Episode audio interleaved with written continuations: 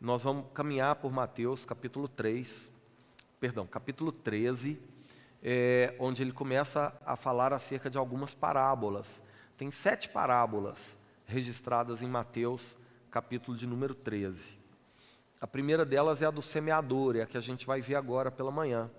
E tem alguns princípios que norteiam né, a, a, o entendimento acerca das parábolas, que é importante a gente começar a compreender, para que a gente possa, inclusive, compreender as próximas. Elas não estão dispostas em Mateus capítulo 13 de maneira aleatória. Não, elas estão dispostas ali com uma ordem muito bem estabelecida e que servem para o nosso crescimento na, na relação com o Senhor através da palavra. Da palavra. Jesus ensinava muito através de parábolas, porque parábolas é, elas são uma forma de trazer um conceito, um princípio, um valor difícil muitas vezes de ser compreendido, mas quando proposto de maneira contextualizada, alinhada ao cotidiano das pessoas, passam a fazer mais sentido para as pessoas que estão ouvindo. Então, de acordo com a cultura local, Jesus ensinava, é, contextualizando o discurso, fazendo com que aqueles princípios e aqueles ideais do reino de Deus que estavam sendo trazidos para a terra e que muitas vezes eram difíceis de serem entendidos por causa da religiosidade, Jesus vem e fala de maneira simples, que as pessoas também simples podiam entender. Ao mesmo tempo, tem um, um certo é, quê de desabafo nas parábolas. Porque, ao mesmo tempo em que as parábolas eram propostas para que as pessoas entendessem, elas também eram propostas para que algumas outras pessoas não entendessem. O que estava acontecendo, e, a gente precisa entender o contexto de Mateus capítulo 12, para entender o contexto de Mateus capítulo 13, o que estava acontecendo lá em Mateus capítulo 12 é que as pessoas estavam rejeitando Jesus, a obra messiânica de Jesus. As pessoas estavam rejeitando Jesus como filho de Deus.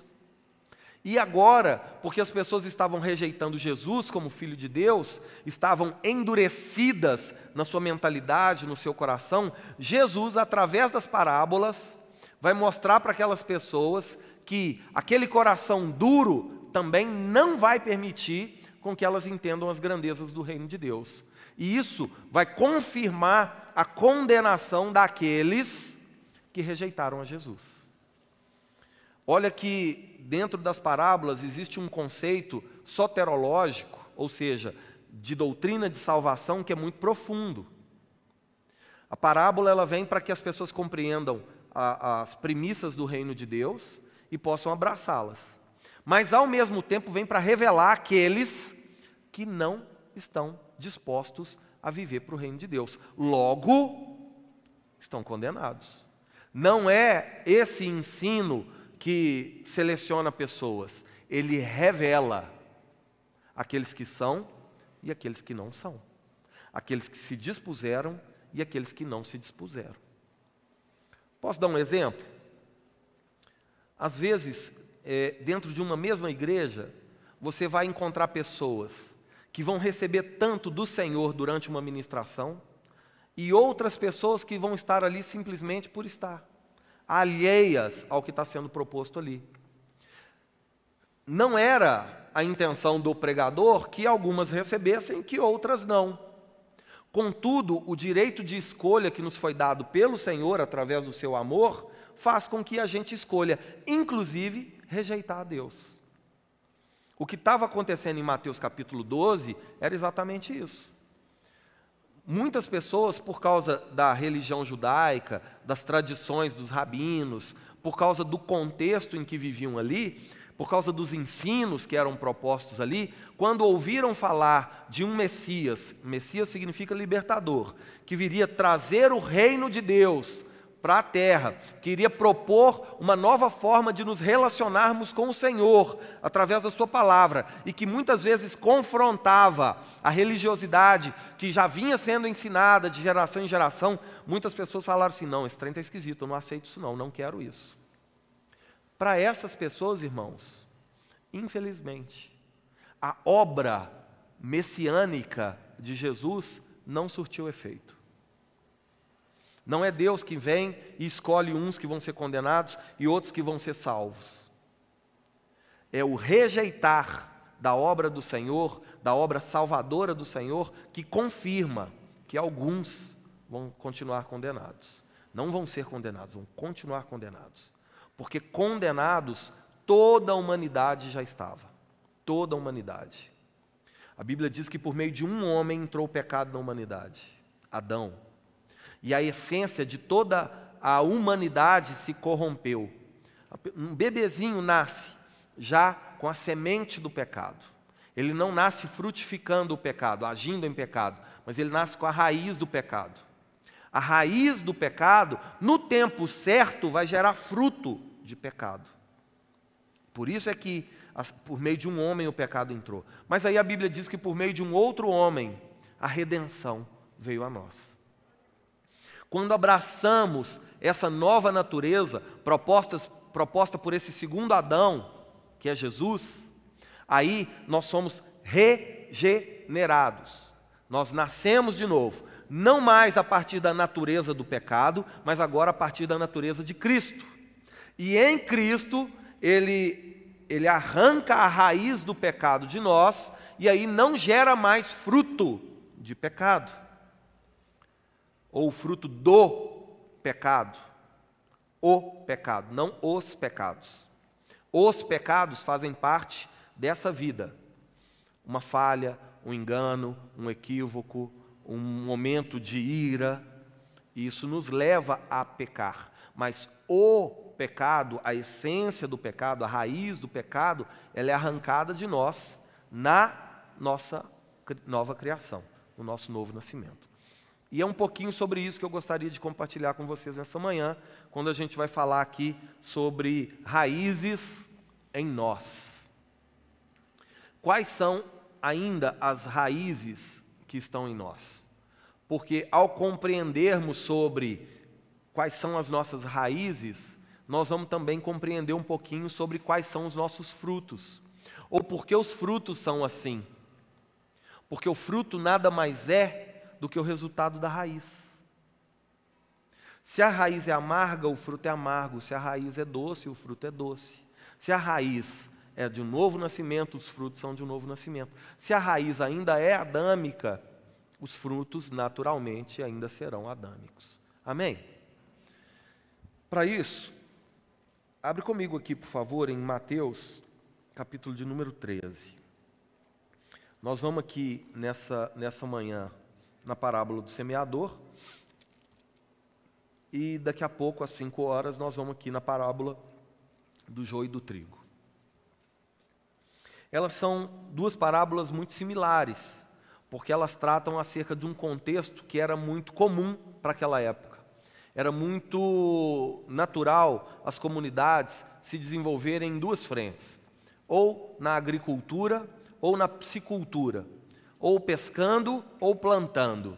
Então, quando falava acerca de peixes, quando falava acerca de, de homens como pescadores de homens, quando falava sobre árvores e frutos e raízes, era muito fácil das pessoas entenderem.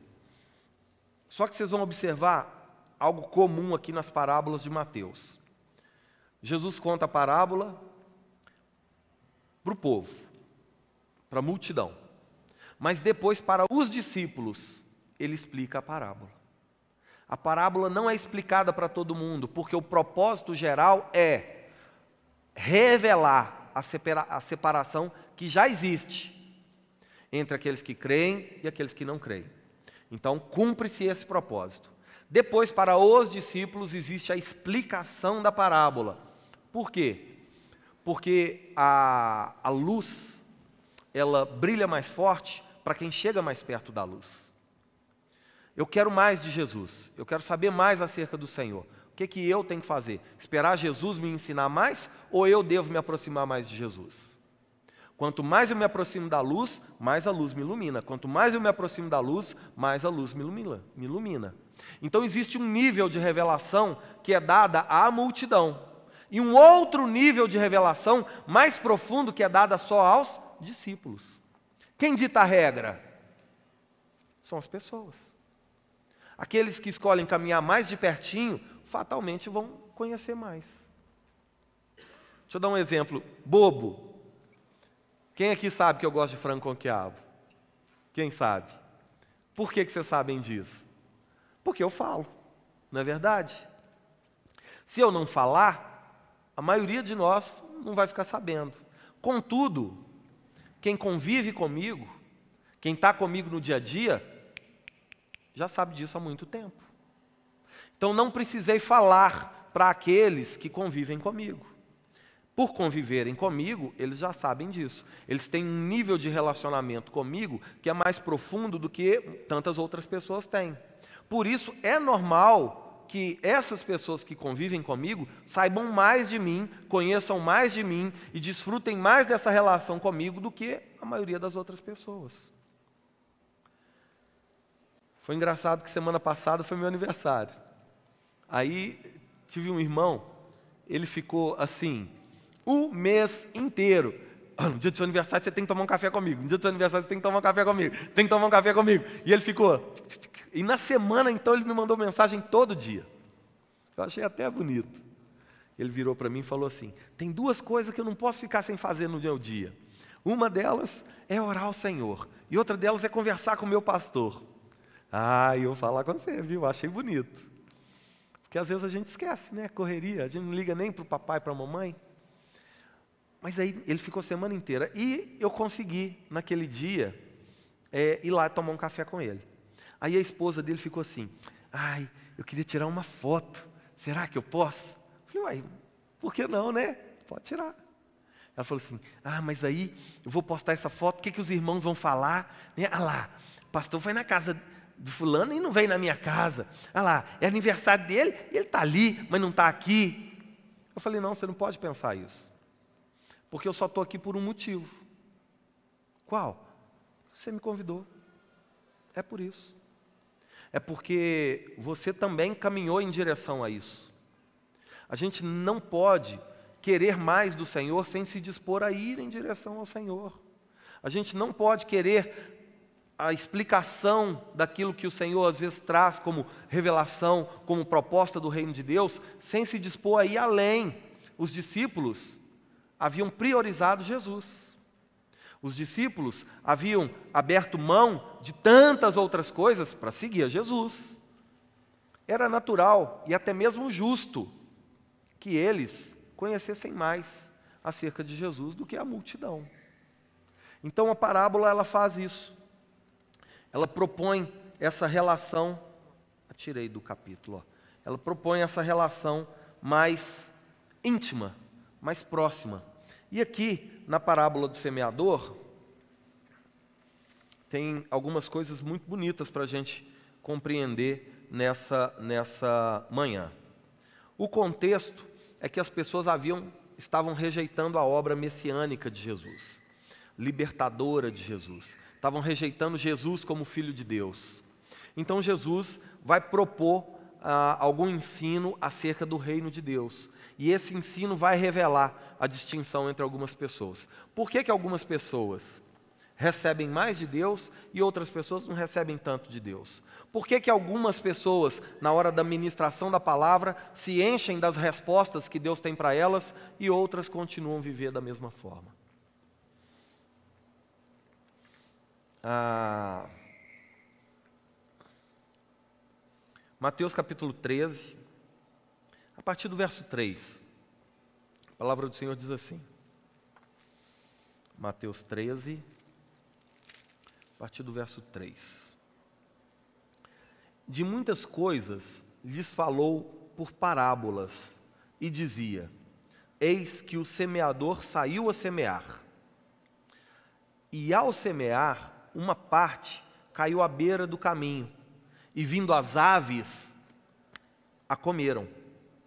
Outra parte caiu em solo rochoso, onde a terra era pouca, e logo nasceu, visto que visto não ser profunda a terra, saindo, porém, o sol, a queimou. E porque não tinha raiz, secou. Outra caiu entre os espinhos, e os espinhos cresceram e a sufocaram. Outra, enfim, caiu em boa terra e deu fruto a cem, a sessenta e a trinta por um. Quem tem ouvidos para ouvir, ouça. Diferente da próxima parábola que Jesus vai contar, aqui só tem um tipo de semente. Mas para o nosso entendimento mais completo, é importante entender que não existe apenas um tipo de semente. Na parábola do joio e do trigo, nós vamos ver que existem dois tipos de semente. Mas aqui está sendo descrito apenas um tipo de semente e diferentes tipos de solo, diferentes locais aonde a semente cai. E é essa a primeira distinção que Jesus já começa a fazer aqui no início do capítulo 13, em resposta à dureza de coração das pessoas que estavam se apegando mais a ritos, práticas, modelos estabelecidos por religiões, do que na comunhão e no relacionamento com o Filho de Deus. A gente precisa tomar um cuidado muito grande, irmãos, para a gente não se tornar religioso, ou não deixar a religiosidade ditar o nosso relacionamento com os irmãos. Quem sou eu para julgar o meu irmão. Eu posso julgar o pecado na vida do meu irmão, mas não o meu irmão. É diferente. O meu irmão eu tenho que tentar resgatar, eu tenho que tentar alcançar, eu tenho que tentar ajudar. Porque ou nós seremos a mão estendida da igreja, ou nós seremos o dedo apontado da religiosidade. Isso quem vai definir somos nós, a partir do momento que a gente entende os tipos de solo aonde as sementes vão caindo e como essa raiz vai ser gerada ali ou não.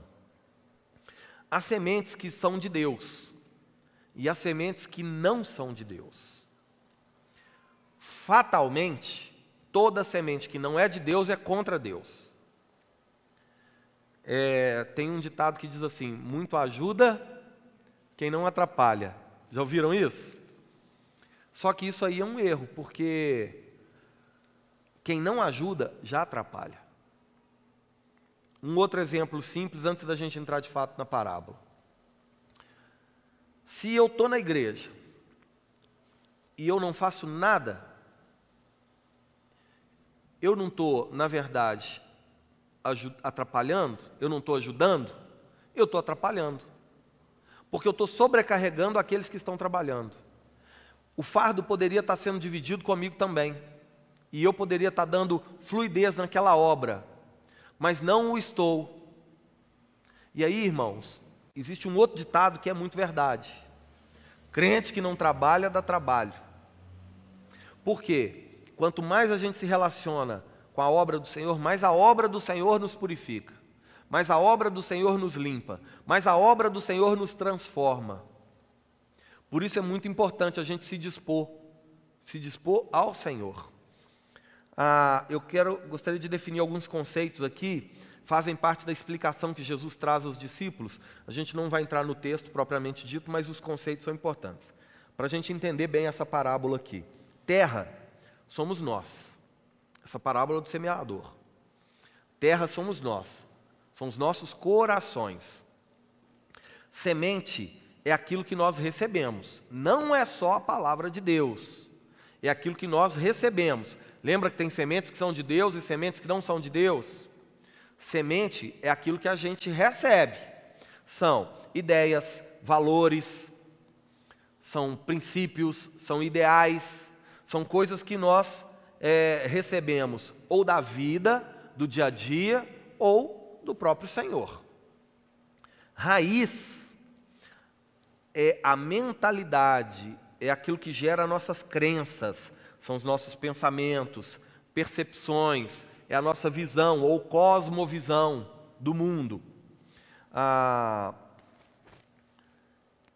é, são as convicções que recebemos em forma de semente e que a gente acaba dando condição para se criar dentro de nós. Isso são as raízes. A sugestão vem como semente, ou da parte de Deus, ou da parte do mundo. A gente recebe aquilo em nós, e se a gente né, deixar aquilo em nós, aquilo vai gerar raiz e fruto. Fruto, então, é o resultado da raiz. Frutos são os nossos comportamentos, as palavras, as nossas ações. Esses são os frutos que são gerados a partir das nossas vidas. O tipo de fruto, aí sim, esse vai ser dependente da raiz. A, a terra, como nosso coração, é, a gente precisa entender que o nosso coração ele é terra boa. Tudo que planta no coração do homem dá. Isso é um alerta e também uma oportunidade. Mas é um alerta por quê? Porque é terra boa. Tudo que planta nasce. Se plantar coisa ruim, vai nascer coisa ruim. Se plantar coisa boa, é oportunidade. Aí vai nascer coisa boa. Por isso, a seleção das sementes é que vai ser muito importante para nós. Que tipo de semente eu tenho deixado cair no meu coração? O resultado do fruto que eu vou gerar está ligado a isso. Quem está me entendendo? Ou eu estou complicando tudo essa manhã? Amém? Quero falar aqui sobre, dentro dessa parábola, três princípios para que uma semente se torne raiz. Por que a raiz é mais importante que a semente? Porque a semente em si, a semente em si não faz diferença. A raiz faz. A semente em si ela não muda a realidade, a raiz muda. A semente pode estar por cima da terra, ela não muda a terra. Mas quando ela entra e vira raiz, aí as coisas se transformam. Três princípios para que uma semente se transforme em raiz. Entendendo nós que a gente deve cuidar da semente, selecionar a semente, escolher a semente com critério, o que, que a gente deixa entrar para dentro do nosso coração, o que, que a gente está olhando, o que, que a gente está assistindo, o que, que a gente está ouvindo, o que, que a gente está aceitando. O que, que faz com que essa semente vire raiz ou não? Isso aí, de acordo com a semente, você vai rejeitar ou abraçar. Amém? Ah, Mateus capítulo 13, o verso 4, diz que: E quando semeava, uma parte da semente caiu ao pé do caminho Vieram as aves e a comeram. Essas aves aqui simbolizam as distrações, ou o próprio Satanás, diabo, tentando roubar de nós as sementes da palavra de Deus, porque esse semeador aqui é o Senhor, a, a semente que ele está semeando são os princípios da palavra. O que que precisa para que essa semente que foi semeada, é, o que, que precisa acontecer para que ela se torne raiz amanhã? Primeira coisa, ela precisa encontrar abertura no solo. Repare que nesse texto que nós lemos aqui, a semente caiu ao pé do caminho. Em algumas traduções está assim, à beira do caminho. Quem já foi para a roça sabe o que é beira do caminho. Alguns chamam de picada. É, beira do caminho é o seguinte: é aquele, é aquele lugarzinho que as pessoas passam e o mato vai sendo pisado e a terra vai sendo pisada, e naquele lugar não nasce nem mato mais, vira uma trilhazinha. Por quê? Porque aquilo de tanto ser pisado vai fechando, vai endurecendo. E quanto mais duro, mais difícil é da semente entrar. O que, que aconteceu nesse caso aqui? A semente caiu, mas porque ela caiu ao pé do caminho, à beira do caminho, onde a terra era dura, onde a terra era pisada, a semente não entrou. E aí, pelo fato da semente não ter entrado, sabe o que, que aconteceu? Vieram as aves e comeram a semente. Tem muito crente aí, irmãos, que não é mudado pela palavra porque não deixa a palavra entrar. A, a palavra até está nele, mas a palavra não entrou nele. E quando a palavra simplesmente está em nós, mas não entra em nós, sabe o que, que acontece? Vem as distrações e leva embora. Vem as confusões e leva embora. Vem o maligno e rouba a semente da palavra de nós. E se a semente não entra na terra, ela não muda a terra. Se a palavra de Deus não entrar no nosso coração, ela não vai enraizar em nós. Não enraizando em nós, como ter fruto da palavra de Deus, se não gerou raiz? Quem está aqui comigo? Por isso, não é tempo de igreja, 5, 10, 15, 20 anos. É o quanto eu me disponho a ser igreja. O que é um papel do agricultor? Agricultor, não do semeador. O agricultor, ele vai cavar a terra, ele vai afofar a terra, ele vai preparar a terra para a terra não ficar pisada, para não ficar dura. Só que Jesus está falando dentro de um contexto onde existiam pessoas que estavam com o coração fechado. Então, por mais que ele revelasse a Deus, revelasse a Deus como Pai, revelasse a Deus como próximo, revelasse a Deus como aquele que é suficiente, desnecessário dos ritos da religião, por mais que ele fizesse isso, os corações endurecidos não iam receber da palavra. Logo ia revelar aqueles que não iam viver o reino de Deus e aqueles que iam viver. Qual que é o ponto de atenção que nós temos que ter aqui nessa manhã? É entender o que, como é que eu estou preparando o meu coração para receber a palavra. Será que no dia de vir para o culto, a gente fica assim, ah, eu tenho que ir para o culto hoje, misericórdia. Ai, aquele pastor fala demais, culto demora, não acaba no horário. Ah, nem. Ô oh, meu irmão, você acha que esse coração vai se abrir para a palavra?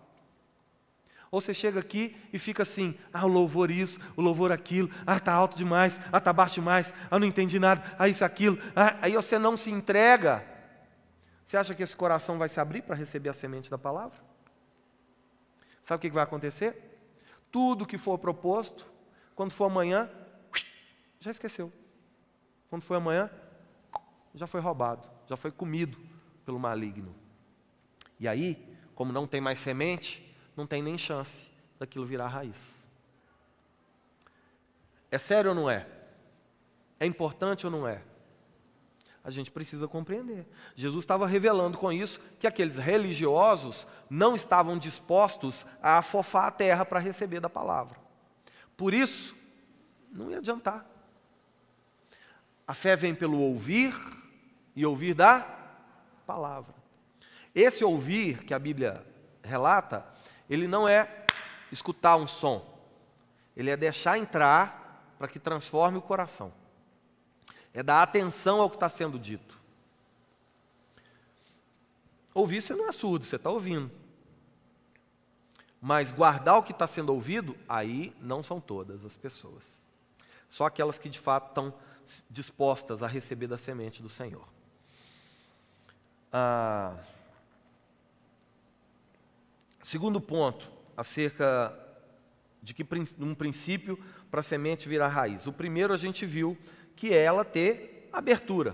A terra precisa estar aberta para receber aquela semente, para guardar aquela semente, porque assim as aves não vão conseguir comer mais. A ave não cava para comer, não. Ela pega o que está na superfície apenas. Segundo princípio, para a semente virar raiz. Além de entrar no solo, no solo do nosso coração, ela precisa encontrar espaço no nosso coração. Olha o que está sendo proposto aqui no versículo 5, Mateus 13, verso 5. Outra parte, a primeira parte caiu à beira do caminho, né? Era solo duro, a semente não entrou, as aves comeram. Segunda parte da semente caiu, caiu aqui em pedregais. Não havia muita terra, tinha terra, mas não havia muita terra. O que tinha por trás da terra era rocha. Até entrou na terra. Mas como não tinha espaço ali, o que, que aconteceu? Nasceu. Só que como não tinha condição de criar raiz, o que, que aconteceu? Veio o sol quente, queimou ela. Sabe do que está falando isso aqui? Se a gente não der espaço no nosso coração para a semente, ela até pode gerar um, um, um brotinho, ela até pode começar a, a, a crescer, a gente até pode começar a gostar desse negócio de igreja, de reino de Deus, Jesus. Só que na primeira adversidade que vier, sabe o que, que acontece? Cai por terra. desiste. Começa e não termina. Vai e desvia. Não firma com nada, não avança com nada. Por quê? Não cria raiz. Sabe qual que, qual que é um, o propósito maravilhoso de uma raiz? Algumas coisas. Entre elas, te manter firmado. Quem tem raiz não é arrancado com facilidade, não. Sem raiz, qualquer vento de doutrina leva embora. Sem raiz, o sol forte queima. Por quê? Outro propósito da raiz: te manter nutrido, te manter alimentado.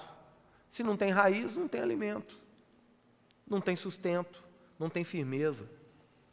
Essa segunda parte da semente aqui caiu num lugar que até tinha terra, até entrou. Só que aí na primeira dificuldade que teve, largou mão, abandonou a fé, deixou a igreja, virou as costas para os irmãos, ficou de mal. Por quê? Não tem raiz que sustenta, não tem raiz que alimenta, não consegue firmar com nada. Aí fica buscando firmeza em relacionamentos, para cá, para lá, para cá, para lá. Às vezes passa, relacionamento não vai sustentar, sabe para onde que vai? Vai para bebida. Bebida já não dá mais, vai para as drogas. Já não dá mais, se perde. O coração do homem, irmão, tem um vazio que só cabe Deus para preencher. Se não for o Senhor, não vai contentar. Vai ficar tentando buscar resposta em coisas fugazes em coisas sem fundamento, em coisas que não são. Por isso, além de ter abertura na terra, precisa ter espaço para se desenvolver ali dentro. Como que dá espaço para que a semente se desenvolva ali dentro? Não ocupando esse coração com coisa que não deve estar no coração. Eu estou aceitando tantas coisas que não glorificam a Deus, está ocupando em mim um espaço que deveria ser de Deus. Quando a semente de Deus chega, não tem espaço para ela. Por isso é que evangelho é renúncia. Irmão, não dá para servir a dois senhores. Ou você vai agradar um e desagradar o outro, ou vai agradar um e desagradar o outro. Ou escolhemos servir a Deus, viver para Deus, ou estamos vivendo apenas por nós mesmos. Agostinho de Pona escreveu dizendo: se eu escolho no Evangelho somente as coisas que eu gosto do Evangelho e as coisas que eu não gosto eu rejeito, não é no Evangelho que eu creio, mas é em mim mesmo. Ou a gente entende que sem Deus nós não somos nada e nos entregamos verdadeiramente para Deus, ou a gente vai continuar se enganando. Ah, eu recebi a palavra, uh, que benção, até chorei. No outro dia, você está lá no seu local de trabalho, você está lá na sua universidade, você está lá dentro da sua casa, precisa de um fruto daquela semente, mas porque não virou raiz, não vai ter. E aí, na hora de compartilhar com alguém, o que, que acontece? A gente vai ver na próxima parábola: é só palha. Irmãos, nós precisamos verdadeiramente buscar uma fé madura e abrir espaço para a semente de Deus criar raiz em nós. Amém? Eu preciso passar para o terceiro e último ponto, porque nós vamos cear agora. Terceiro princípio para que uma semente vire raiz. Ela precisa ser nutrida pelo solo. Deixa eu explicar uma situação aqui para você é um perigo muito grande esse fenômeno que está tendo nessa geração, da chamada igreja sem igreja, da chamada comunhão apenas com Deus e não com os irmãos. Sabe o que, que a comunhão com os irmãos gera para nós, para o nosso coração? Proteção. Quando eu assumo um compromisso com a igreja do Senhor, com o meu irmão, eu vou ser guardado por esse compromisso.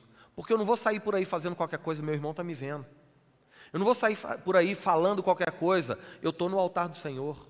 Eu não vou sair por aí agindo de acordo com as minhas próprias concupiscências, porque tem gente que depende de mim, tem gente que confia em mim, tem gente que espera de mim, e eu confio no meu irmão, espero no meu, meu irmão, e assim a comunidade nutre a raiz que está em nós. É um erro, é um perigo muito grande achar que você, com, com você mesmo, vai ser igreja. Tem gente que ensina assim: onde tem dois ou mais reunidos em meu nome, ali eu estou. Aí interpreta da seguinte forma: a eu e a pessoa de Jesus, dois. Ah! Não. É onde estiverem dois ou mais, aí eu estou. Porque ninguém consegue ser igreja sozinho. Não dá para ser igreja sem que você se disponha à vida em comunidade sem que você se disponha a abraçar o outro como irmão, a abraçar a sua fé e a fé do outro se completando para a glória de Deus. Então, o terceiro princípio para que essa semente se torne raiz, ela precisa ser nutrida pelo solo. O coração precisa estar recebendo estímulo acerca de gerar aquilo que vai ser absorvido pela raiz e gerado fruto. Tem um texto em Hebreus que diz assim: cuidado, não afastando-vos da graça de Deus. Quer ver o texto? Deixa eu ler ele certinho aqui para a gente.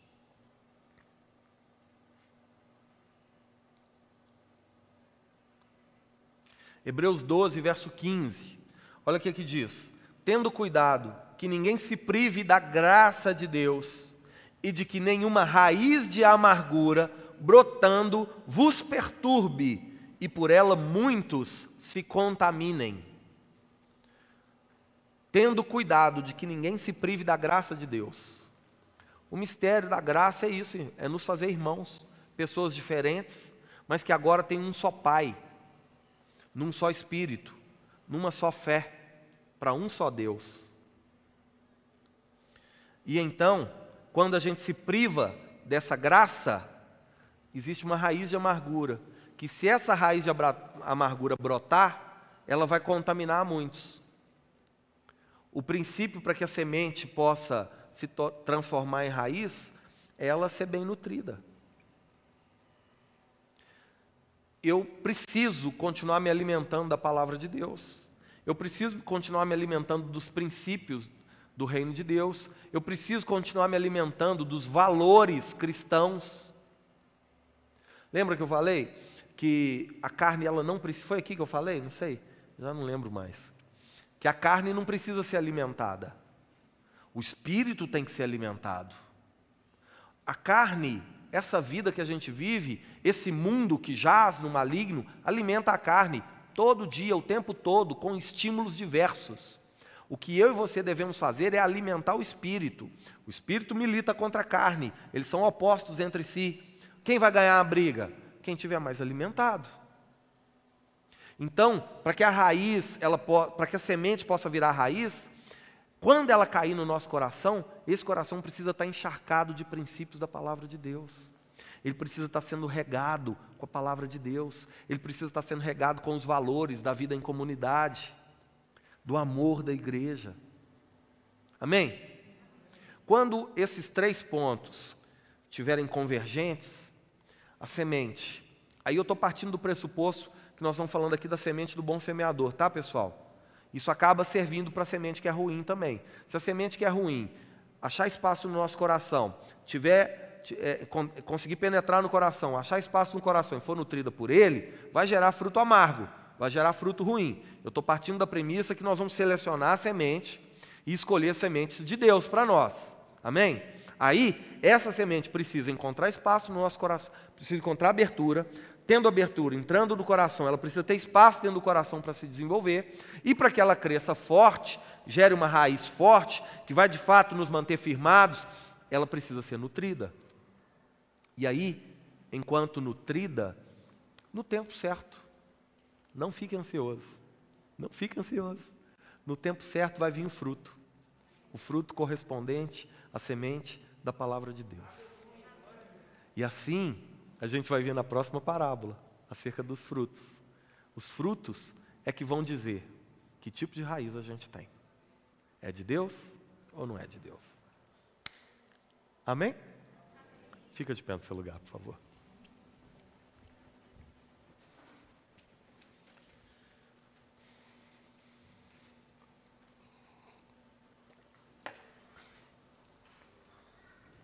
Eu quero convidar você, enquanto os meninos vão se preparando aqui, pode subir, pessoal. Gostaria de convidar você a orar. A orar exatamente em cima disso que nos foi ministrado nessa manhã. A orar pedindo ao Senhor que abra o nosso coração para a semente da Sua palavra. E que essa semente entrando em nós, que ela tenha espaço no nosso coração. E que, se preciso for, que a gente arranque do nosso coração tudo aquilo que está ocupando um espaço que pertence a Deus. E então, que o nosso coração esteja pronto para nutrir essas sementes. Amém? Feche seus olhos por um momento. Pai, eu quero agradecer ao Senhor por essa manhã e pela semente da tua palavra ministrada a nós. Senhor, não permita com que o nosso coração seja como aquele solo da beira do caminho. Não permita, Senhor, também com que tenha pouca terra e por baixo seja rocha. Quebra, Senhor, essa rocha nos nossos corações. A tua palavra diz que ela é a marreta que esmiuça a rocha que o Senhor há de retirar o coração de pedra e colocar um, colocar um coração de carne, onde o teu espírito pode habitar. Pai, nessa manhã nós pedimos isso ao Senhor. Que o nosso coração tenha condição de nutrir a semente da tua palavra, para que ela se transforme em uma raiz forte em nós. E então possa não somente nos manter firmes, mas também alimentados daquilo que são os teus princípios para nós. E que assim, Senhor, na época certa, na estação certa, os frutos gerados pelas nossas vidas venham testemunhar da tua boa semente, lançada e abraçada por nós. E que assim cada um de nós aqui nessa manhã possa ser transformado pela semente que o Senhor nos lança.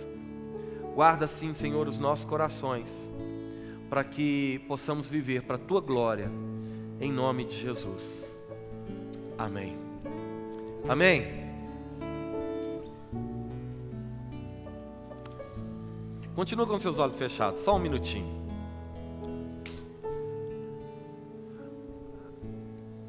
Tem alguém entre nós essa manhã quer se entregar a Jesus Cristo? Ou talvez alguém que já caminhou com o Senhor, mas por qualquer motivo acabou se afastando, mas nessa manhã quer voltar para os braços do Senhor? Se tem alguém nessa manhã que quer se entregar ou voltar, o momento é esse.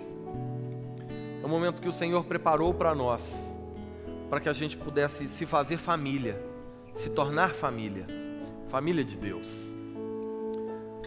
Se tem alguém aqui que quer se entregar a Jesus ou voltar, levanta uma das suas mãos. Deixa eu te conhecer.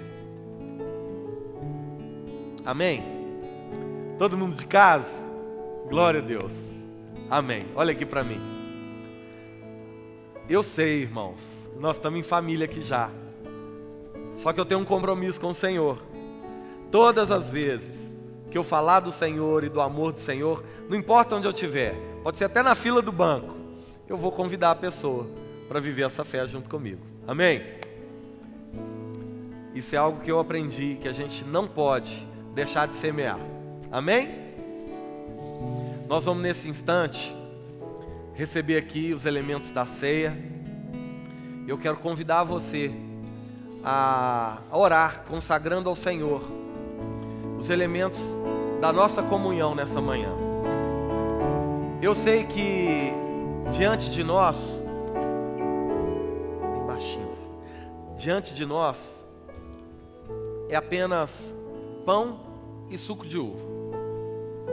Mas é algo que pela fé nós tomamos como o próprio corpo e sangue de Jesus. Corpo que a Bíblia diz que foi moído por amor a nós. O corpo que foi pisado, que foi humilhado, que recebeu sobre si o escárnio, que recebeu sobre si a maldição, para que nós fôssemos sarados. Foi isso que Isaías disse acerca desse momento que Jesus iria viver.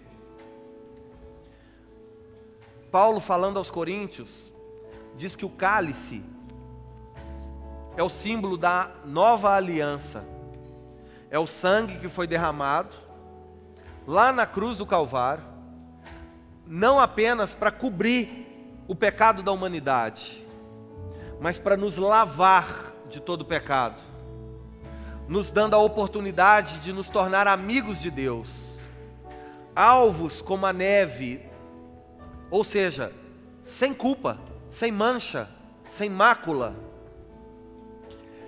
É o que lá em Efésios a Bíblia vai dizer, por que, que a igreja é gloriosa? Porque ela é lavada pela água da palavra, para que seja apresentada de volta ao Senhor como igreja santa. É isso que esse momento significa. Momento em que nós unimos a nossa fé, declaramos que cremos no sacrifício de Jesus como suficiente para nos libertar da condenação do pecado, sacrifício suficiente para arrancar de nós a natureza pecaminosa, a raiz do pecado. E mesmo apesar das dificuldades do dia a dia, dessa vida que vivemos, nos trazer a certeza da salvação, gerar em nós a paz de sabermos que não somos mais inimigos de Deus, ofensores da santidade de Deus, porque Deus prova o seu amor por nós, em que Cristo morreu na cruz quando ainda éramos pecadores. Esse momento significa coisas tão profundas no Senhor, que é um mandamento para nós. Comei e bebei em memória de mim.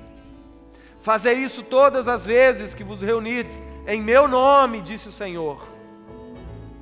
É para a gente olhar assim para dentro de nós e ver se existe alguma mazela, e ver se existe trevas, e se, há, há, se for encontrado trevas em nós, submeter essas trevas à cruz de Cristo, submeter essas mazelas ao Senhor, crendo que mesmo apesar de nós, o amor do Senhor continua o mesmo e o sacrifício do Senhor é suficiente. Assim, quando recebermos do pão e do cálice, eu quero convidar você a orar, mas não fazer uma oração protocolar, a orar pedindo ao Senhor sinceramente que te perdoe de toda falha, que te perdoe de todo engano, que te perdoe de todo pecado. Orar se arrependendo verdadeiramente de em algum momento ter ofendido a Deus e reconhecendo que você é dependente, necessitado por mais de Deus. Orar pedindo ao Senhor que tenha misericórdia da sua vida, mas não deixar de cear por causa do erro que talvez ainda comete, mas que entendendo a graça de Deus, vai compreender também que a força para vencer a falha vem do próprio Deus.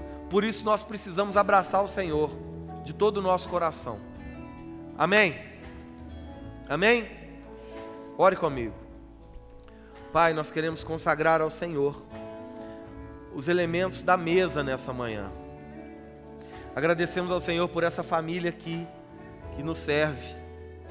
Pedimos ao Senhor, meu Deus, em nome de Jesus, que possamos tomar esses elementos como o teu corpo, que foi dado por amor a nós, e que essa, sendo a expressão máxima do teu amor, possa gerar nos nossos corações uma fé sincera e verdadeira na Sua obra, Senhor, na Sua pessoa, na Sua divindade, e que assim ao nos agarrarmos ao Senhor pela fé, ao abraçarmos a graça pela fé, abracemos também a eternidade ao seu lado, para a tua glória, em nome de Jesus.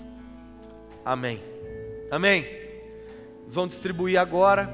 A hora que você pegar, se você quiser se ajoelhar, se você quiser sentar, mas que você possa orar nesse momento.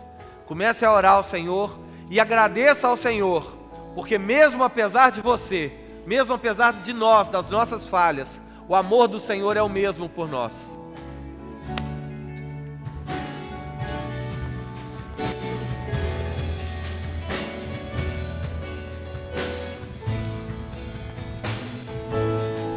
Sim, eu amo a mensagem da cruz. Até morrer vou proclamar. Levarei eu também minha cruz. Até por uma coroa trocar.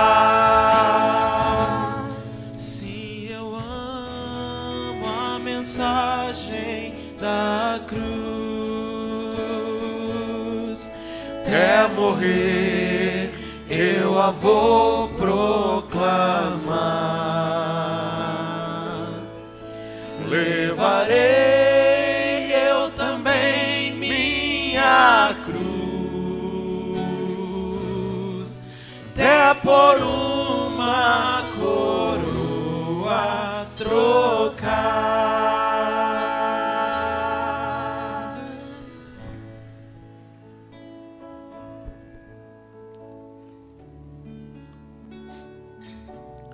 Palavra do Senhor nos diz aqui em João capítulo 6,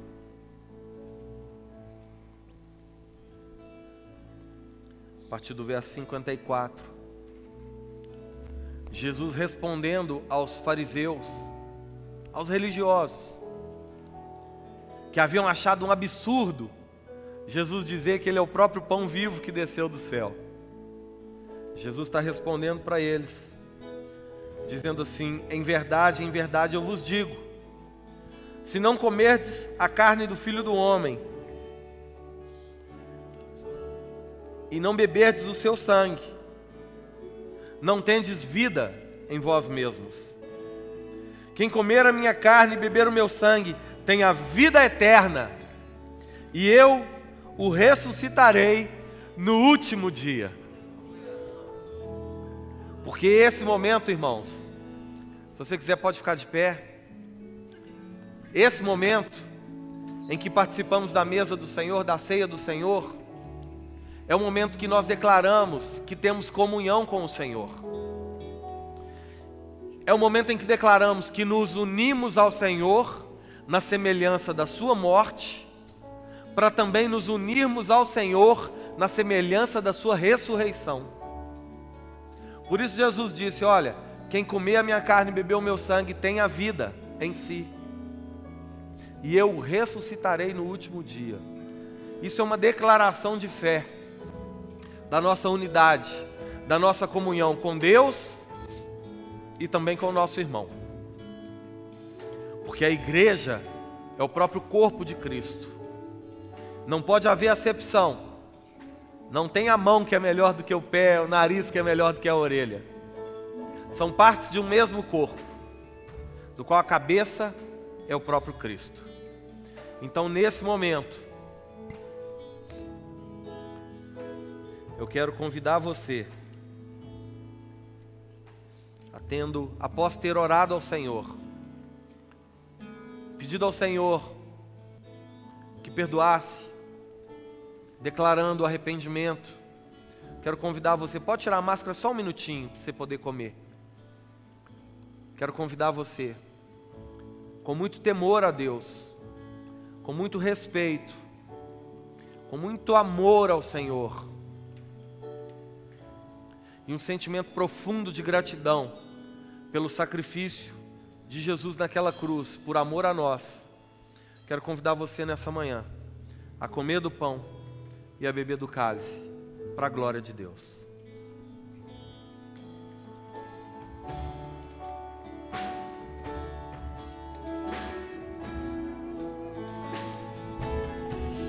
Levarei eu também minha cruz, até por uma coroa trocar.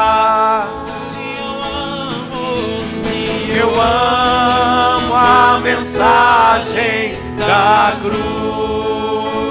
Declare. Até morrer, eu a vou proclamar. Levarei eu também minha cruz, até por uma coroa